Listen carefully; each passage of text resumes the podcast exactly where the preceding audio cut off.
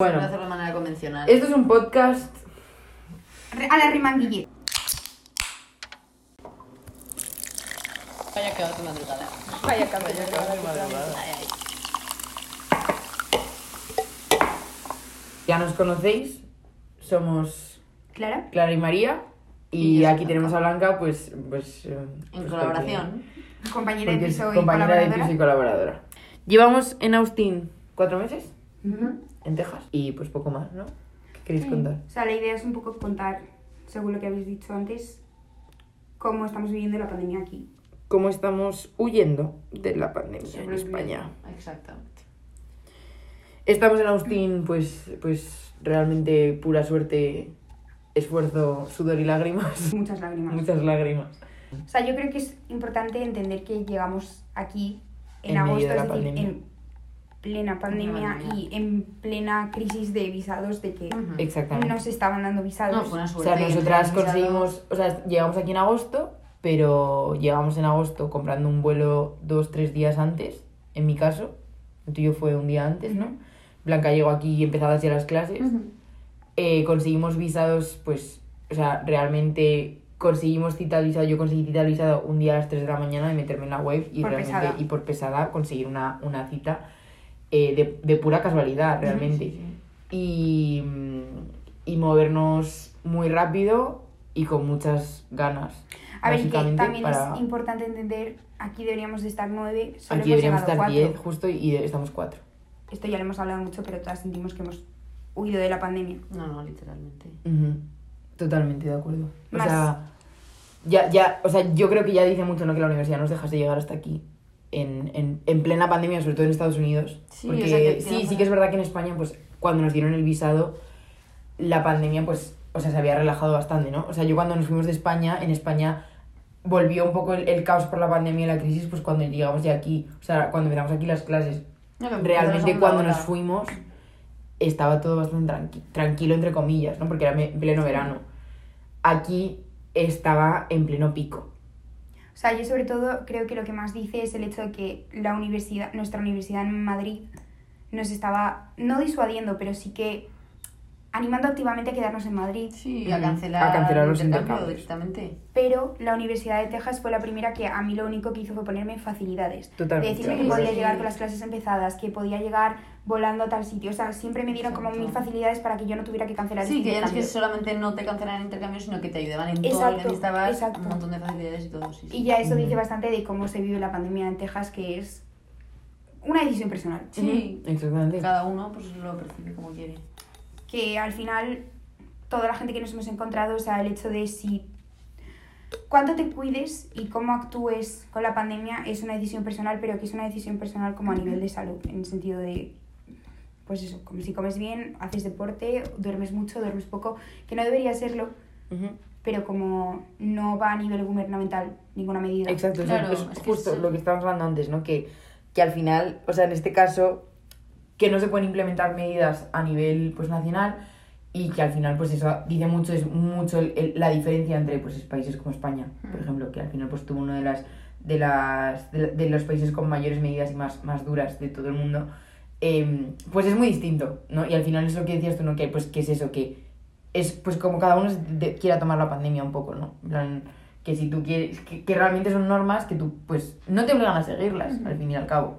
O sea, es como, Sí, que el hecho que no está como ni regulado a nivel Exacto. nacional, es simplemente cada estado tiene sus pequeñas restricciones, pero tampoco te obligan a seguirlas todas al pie de la letra. O sea, tú puedes un poco pues ver qué es lo que más te y conviene. sobre todo en Texas, Sí, sí, sí. que en Texas son todo recomendaciones, que es lo más importante. Sí, porque en por la Texas calle no no hay la gente no mascarilla, justo. Es que, eh, o sea, yo creo que a mí lo que más me impactó, lo primero fue cuando yo salgo del aeropuerto de Barajas, en el que había distancia y seguridad en todas partes, todo el personal con mascarilla, todo el mundo con mascarilla, Sí. todo súper estricto. Llego al aeropuerto de Dallas Ujú. y me obligan a ponerme a hacer la cola de la seguridad con una persona más o menos a 5 centímetros mío, a quitarme los zapatos, a Sí, quitarme sí, la sí. mascarilla varias veces para verme la cara y comprobar que era yo en el pasaporte. Sí, yo creo que a mí fue eso. Eh, la mascarilla. y, y lo peor, yo vi a personal de tierra en el aeropuerto sin mascarilla. Qué horror. Lo cual yo ya fue como un shock después Sí, desde sí, sí. marzo Justo. llegar ahí ver eso y sobre todo que y otra cosa que a mí me llamó mucho la atención fue que nosotras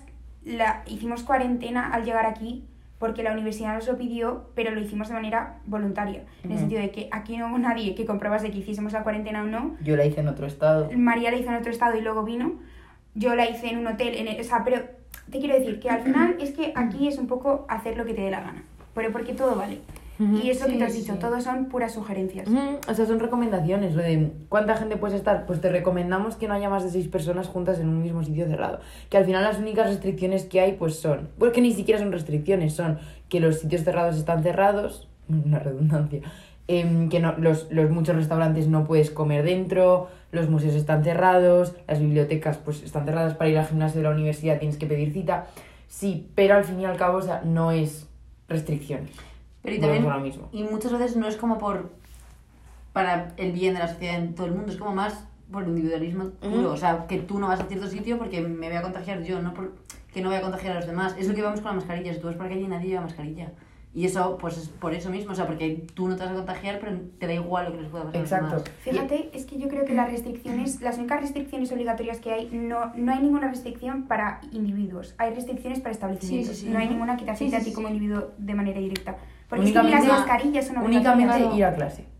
Y eso, una vez más, es una política de la universidad. no- universidad, no, te- no no- no justo. es una Claro. restricción contra ti. O sea, tú no puedes hacer cosas, pero no es porque te lo hayan prohibido a ti directamente, sino porque no tienes acceso a ellas por las Eso restricciones es. a los establecimientos. Pero eso yo creo que te da como una falsa sensación de poder, de que Sí, tú eres como invencible contra la pandemia porque tú no te, a ti nadie te prohíbe hacer nada. Hmm, El hecho de que puedas hacer algo o no es por si el establecimiento está abierto o no. claro. No porque haya un Exacto, impedimento exactamente. legal. Sí, exactamente, justo. No, y también lo que, lo que ah. decía Blanca antes, lo de al final que tú cuando llevas la mascarilla muchas veces es porque tú sabes que no tengo que, o sea, Protégete a ti, protege, protégeme. justo me No protejo protejo a mí para no. proteger a los demás. Al Eso final es. quiero decir, yo no le quiero pegar algo a alguien. Ujú. Eso es, o sea, que aunque tú sepas que no te vayas a contagiar, pero en caso de que si tú estés contagiado no sabes o no, como por proteger a los demás. Claro, claro, pero esa esa mentalidad no tiene, no, no, para nada. Es lo que estabas hablando tú antes, lo de que aquí hay gente que quiere contagiarse. Sí, Sí, sí, sí, sí. sí, que cuanto antes se contagie mejor porque se lo quitan de encima y ya luego ya está, y además- con su vida. que especial a ver que obviamente nosotros nos movemos con gente joven entonces pues tienen un poco esa actitud no de impasibilidad de no a mí no me va a pasar nada directamente por el virus entonces es como una actitud muy egoísta de si yo me contagio ahora como no tengo contacto o sea que es egoísta y a cierto punto es lógica pero ignorante es, es entendible hasta cierto punto, porque también es verdad, la gente con la que vivimos, como no tenemos contacto pues, con adultos o con gente De riesgo. de riesgo, exacto, pues sí, al fin y al cabo es lo que a ti te afecte y lo que le afecta a la gente con la que vives, que es gente joven igualmente. Claro, pero al Entonces, final es un poco ignorante pero porque sí, sí, en cuanto luego. rascas un poco realmente este virus lo que te hace, Exacto. me refiero, lo Sí, inteligente sí. es no No, cogerlo de... arriesgado, o sea, Exacto. Totalmente, ¿qué necesidad tienes tú de exponerte al virus y contagiarte Ujú. Para... Pudiendo ser responsable. Exacto, Justo. o sea, no- Sí que es verdad que sí que hay algunas facilidades comparadas con España, por ejemplo. Sí. Que yo en España no tenía acceso a tests. No, eso se nota un montón. A no ser que fuese, pues los pagas y te hacen test. Aquí tenemos acceso a test todas, pues nos lo hacemos prácticamente cada, dos semanas. semanas. que es lo recomendado. Es recomendado y es un test Gratuito. Un test gratuito de escupir en un, Tubo. un tubito sí. y, y te dan el resultado a los dos días. Es muy, o sea, en ese, en ese sentido es como muy fácil, ¿no? Pero volvemos a lo mismo. Muy poca gente se los hace. Sí. A Pero ver, ves las yo- cifras y es bastante... Pero de, en gen, o sea, Sí. a nuestro sí, alrededor sí, sí. no es como que algo... es la norma. no es Sí, la es verdad, norma es verdad. ir a hacerte un test todas, cada dos semanas, ¿sabes? Es ir a hacerte un test pues para poder entrar al partido de fútbol, es ir a hacerte un test para poder coger Sí, sí, sí, un sí. avión, es ir a hacerte un test con un fin, no es ir a hacerte un test pues proactivo, ¿no? Pero yo creo que también la tranquilidad que tiene la gente y como de el dejarse llevar y no preocuparse mucho por la pandemia también me ha ligado con eso, porque como tú sabes que te puedes hacer un test, si te expones, por ejemplo, vas a una fiesta de, yo que sé, 100 personas, sabes que te has expuesto, pero sabes que al día siguiente puedes hacerte un test y si das negativo, pues bueno, te encierras o no, ya, bueno, cada uno hace un poco lo que quiere. Pero como que tienes esa seguridad de, bueno, si me pongo en riesgo, por lo menos pues puedo saber si me he contagiado o no. Es que eso es un contraste muy duro porque yo me acuerdo, o sea, cuando ya estábamos aquí y yo ya me sentía un poco como que ya habíamos, nos habíamos zafado de la pandemia, que nosotras teníamos como vida, estábamos haciendo vida normal más allá de las clases online y todo. eh, mi grupo de amigos de Madrid empezaron a tener un montonazo de sustos de COVID, de tener que estar en cuarentena como prácticamente un mes todos por diferentes co- posibles contactos. Y fue como al principio de este año, que era como que en- aquí la pandemia ya era algo como que nosotras ya no lo teníamos presente ni lo mencionábamos y de repente yo, cada vez que me metía en WhatsApp, tenía como un nuevo amigo que me decía que estaba en cuarentena otra vez, otra semana más, Sí. por un posible contagio. Sí, sí, sí. Entonces, pero el hecho de que es que incluso aquí yo creo, y eso a mí me parece la mayor irresponsabilidad, es que aquí lo que sí que no se está fomentando nada es el hecho de que si tú tienes un posible contacto, te metes en cuarentena. En España, y yo creo que en Europa en general, eso es algo que sí que está mucho más presente, aquí no está para nada interiorizado. O sea, aquí está muy normalizado hacer vida normal hasta que tengas un, eh, un, un positivo, una prueba con tu nombre y apellidos que ponga que eres positivo de COVID. Entonces ahí te aíslas si eso. No, yo también pienso muchas veces en el ambiente en el que nosotros vivimos, que es como de compañeros de piso y tal, si alguien de tu unidad se ha contagiado, yo no creo que los convivientes se confinaran ellos por, no. Por o sea, porque les da de la gana, no, Pero no, si ya solo nada. mira el tipo de comunicación que recibimos cuando alguien está Sí, contagiado. sí, sí. O sea, vivimos en un, en un, en un bloque de, bueno, de apartamentos de estudiantes, no vivimos en la universidad como tal, vivimos pues en las afueras un poco, pero vamos, que estamos al lado de la universidad y, y el bloque entero de, de, de pisos es de estudiantes. Y a nosotros nos llega un mail cada vez que hay un positivo en el, en el edificio y el mail te, te dice, hemos avisado a los... Habi- sí, a piso, los cohabitantes de esta persona. O sea, literalmente a los del mismo O sea, a piso. los del mismo... Sí, a La la, misma, misma unidad. casa, a los de la casa, a la misma piso, unidad, a o sea, el piso mismo 12, doce, no, el mismo justo. apartamento. O sea, el mismo apartamento. Y tú te quedas así y dices... Ah, que no lo A sabía. que, sea, que no se han avisado que no lo sabían, que se han avisado entre ellos. O sea, el individualismo hasta qué punto os llega Sí, sí, sí, sí. hasta esta gente que sigue utilizando las, la, la- el gimnasio, sigue utilizando las salas comunes. ¿Qué hago? ¿Me encierro yo? Claro, ¿no? Y muchas veces por utilizando el miedo- ascensor. No, y de hecho yo, por ejemplo, dejé ir al gimnasio porque cada vez llegaba un mail en plan de... eh, La última vez que fui al gimnasio fue tal día. Ya. O sea, como por miedo dices, voy a Ya, dejar de ir dejar yo de por no contagiarme, por no sé. O sea, a mí me da la sensación de que en nosotras en España tenemos una visión de la pandemia muy preventiva. Todas, o sea, sí, prevenimos mucho, aquí es puramente reactivo. Totalmente de acuerdo. 100%, sí. O sea, es eso. Aquí mm, yo no conozco a nadie que se haya puesto en cuarentena. De mis conocidos de España es que prácticamente todos han tenido que estar en cuarentena en algún momento Sí. de este año. Pero eso que tú dices que la visión en España es más de evitar la pandemia, protegerte contra ella. Evitar el Aquí es contagio. aprender a vivir con pandemia. Si te contagias, pues tú verás lo que haces. Si contagias a los demás, pues es como, bueno, un efecto colateral de que tú te has contagiado. Sí, sí. completamente. Es bastante, sí, es bastante... O sea que al, al final yo creo que dice mucho, ¿no? Es un poco como toda la sociedad, es muy individualista, tú te preocupas Sí. de ti, tu entorno y poco más. Sí, y da gracias de que te preocupes por tu entorno.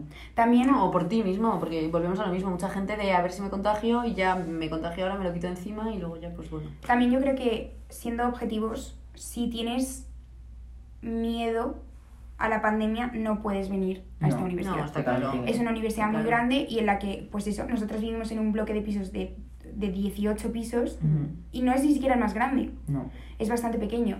Eh, pero claro, aquí hay un movimiento de personas que, o sea, si tú que eres, eh, tienes, si eres una persona de riesgo, desde luego no puedes venir a la No, universidad no, no, este no, cuatrimestre, pero porque es imposible no tener contacto. Pero si eres una persona de riesgo o si eres una persona Con lo que has miedo. dicho, que tiene miedo Ujú. a la pandemia. Pero porque en tu día a día estás con gente constantemente. Es que utilizando Y aunque el no vayas a ascensor, clase, exacto, O sea, yo exacto. lo pienso mucho, el ascensor, si, si a ti te da miedo pulsar el botón del ascensor, que sabes que han, han pulsado cientos de personas cada día, ahí ya tienes un problema, o sea, no puedes, no puedes existir en este campus. No, no, pillar ascensor o hablar con cualquier puertas. persona y tener amigos. en Sí, pero ya no general. simplemente el hecho de ir a clase o no, porque eso ya, bueno, pero eso es lo que tú dices, como del día a día, cualquier cosa, salir, abrir una puerta, lo que Mm. sea, como que ya te estás exponiendo. O sea, Pero sí que es verdad que, o sea, puede sonar como muy negativo, ¿no? Todo lo que estamos diciendo, pero al final quiero decir, te llevamos una vida muy tranquila. Bueno, o sea, sí. no tenemos sustos por Muy normal. No, y que en yo no realidad tengo no ninguno, ninguno, no hemos tenido no. ninguno, ni, No. No. O sea, realmente ni, no. ni siquiera de segundos ni terceros, o sea, No, no, no. yo no conozco a nadie que me haya dicho, no, es que he tenido un posible contacto. No, No, no, nuestro realmente, entorno o sea, no hemos tenido ninguno y nos hemos estado haciendo la prueba, etcétera, ¿no? Em, que al final, o sea, que, que yo sí que, en plan... O sea, dentro de lo que podría justo, ser, o sea, me parece muy un normal. que estamos teniendo un intercambio muy bueno. Sí, Ah, no, no, sí, no. desde luego. A mí me parece que estamos teniendo un intercambio normal. O sea, no, totalmente. sí, desde Normal, luego. o sea, yo lo, lo único, o sea, es, es eso, la, la mascarilla, la mascarilla y las clases online. Y yo también creo, o sea, a mi modo de ver, lo que más nos afecta a la pandemia es la manera que tienes que de socializar. Totalmente. Mm. Es lo que estamos hablando Tienes antes, que ser más proactivo. Tienes que ser tú la persona Sí, que, sí. que quiera hacer amigos, que Ujú. quiera tener rela- relación con otras personas. porque si no, Sí, como A el día de hoy, pues, es de acercarte más a la gente y tal, pero Justo. sí. porque al final esos todos los amigos que hemos hecho ha sido que nos hemos acercado Sí. a la gente a hablar. o que ¿no? ellos se han acercado a nosotras, Justo. pero siempre ha sido, o sea, claramente... Es una decisión proactiva. Totalmente, Sí, sí, sí, totalmente. No te- este año no, no te van a venir... No vas a hacer un amigo aleatoriamente. Exacto, sí, sí, siempre se como premeditado. Justo, justo. Y, y, y es, es, es Sí. bueno, lo que hemos vivido todas, que hemos ido todas, a- todas hemos tenido clases presenciales este curso, y, mm, o sea, este cuatrimestre, y no hemos hecho ni un solo amigo en clase. Tú vas a clase con mascarilla, con una separación de, bueno, distancia de seguridad, separación de mínimo tres asientos libres entre tú y la siguiente persona, es imposible hablar con nadie. Entonces yo no he hecho ningún amigo en clase, o sea, yo no he hablado con nadie No, en ninguna de mis clases. Yo he, he tenido alguna interacción, pero las puedo contar con la los, los dedos de una mano. O sea, yo también. O sea, en clase, clase nunca. A lo mejor si has quedado con otra persona para hacer un trabajo o algo, como que allí tienes un poco más de un tú a tú, pero en clase es imposible. O sea, mi conclusión de irte de intercambio, no sé, obviamente no podemos hablar de otros países. Yo creo que estar viviendo en Estados Unidos Mm. durante la pandemia, venirse a vivir a Estados Unidos durante la pandemia, yo creo que si te vienes solo es aún más solitario que lo que ya es la universidad en sí. Estados Unidos, que a mí me parece algo que Sí, es muy solitario, Sí, sí, sí. muy individualista. Pero yo creo que si te vienes con gente es un año normal. Sí, totalmente. Sí, y además nosotros hemos tenido la suerte de que aquí en Texas Ujú. no hay ninguna restricción, es todo muy laxo. Como que cualquier cosa que hemos querido hacer, lo hemos podido hacer. O sea, a mí lo que me, lo que me hace gracia es que yo, yo siento que nosotras eh, estamos llevando prácticamente el mismo cuidado que tendríamos en España, pero es porque, una vez más, es una decisión individual. Sí, totalmente. Entonces, Sí, sí, nosotras sí. estamos llevando esa vida, pero igual en el apartamento de al lado hay gente que no se ha puesto una mascarilla en toda la pandemia. Sí. Sí, sí, totalmente. Y eso es lo más surrealista de todo. O una que mascarilla o se, o se ponen las mascarillas, los trozos de tela que se ponen aquí en la cara. Ah, claro, porque aquí el, el te- mascarilla es una indicación. Mascarilla implica algo cubriéndote la boca. Sí, sí, Totalmente. que ya puede ser Cualquier plástico a una Totalmente, mascarilla, ¿verdad? totalmente. A mí eso es una cosa que... Sí, sí. Yo ya cuando vi a la persona con la toalla Ah, bueno. Ah, en el autobús Ah, bueno. con el Con los básico. jerseys así puestos de encima de la encima de la nariz. nariz y la boca. Como si no te puedes hacer Sí, algo. sí, sí, qué horror. No sé. sinceramente yo creo es eso no quizás parece eso que te has dicho lo está- parece que lo estamos pintando negro Sí, totalmente, parece... No, o sea, cuando para estamos hablando, porque yo estaba escuchándonos, ¿no? Y al final parece un poco como que... Como que estamos como, pues tanto metiendo mucha cizaña a, A los Estados. Unidos en sí y a los estadounidenses, que bueno, un poco también, ¿no? Pero, pero, pero también porque hemos vivido la pandemia en España. Y al final, pues yo creo que nos ha hecho ser muy conscientes, ¿no? De qué estaba pasando y de cómo... y muy críticas Es que no tiene nada que críticas. ver cómo lo está gestionando cada Exactamente. uno de los países y los Es, ciudadanos de es cada país. cero comparable, ¿no? porque Pero... Estados Unidos no lo ha gestionado No o sea ha es lo que estamos No, hablando exacto. no estamos en una segunda ola Estados No, no. Unidos sigue la primera porque Justo, sí, nunca sí. sa- nunca consigue salir Pero sí que creo que al final, ¿no? O sea, yo estoy súper contenta aquí y, Sí, sí. y- y realmente, o sea, no sé cómo agradecer a, no sé qué tengo que agradecer. El hecho de estar aquí ahora mismo, El hecho de estar aquí ahora y, y haber literalmente escapado de la pandemia porque estamos en un año en el que en casa están encerrados, en, pues en- confinando barrios y, y pueblos y ciudades cada dos semanas y aquí estamos haciendo vida normal, llevando mascarilla en la calle. A mí eso me hace gracia porque yo siento, o sea, siento como que cada vez que hablo con gente que está en España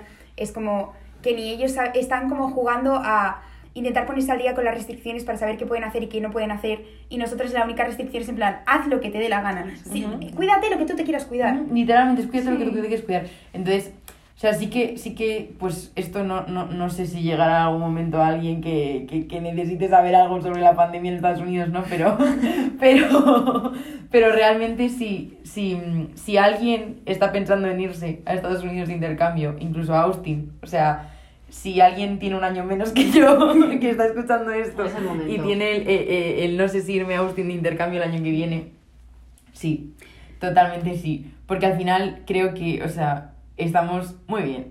en plan. También eh, yo creo que es importante puntualizar lo que hemos hablado, ¿no? De que como no hay nada a nivel nacional, o sea, nosotras, no- igual que estamos grabando esto aquí en Austin y decimos esto, ahora mismo en California es una experiencia completamente Totalmente diferente distinta. que en Utah o que No, en cualquier y- otro sitio de en, Estados en Unidos. California, por ejemplo, o sea, nos ha- sí. nos ha pasado, nos vamos a ir de viaje ahora en Navidad porque no podemos volver a casa y, mm, y, y nos íbamos a ir a San Francisco.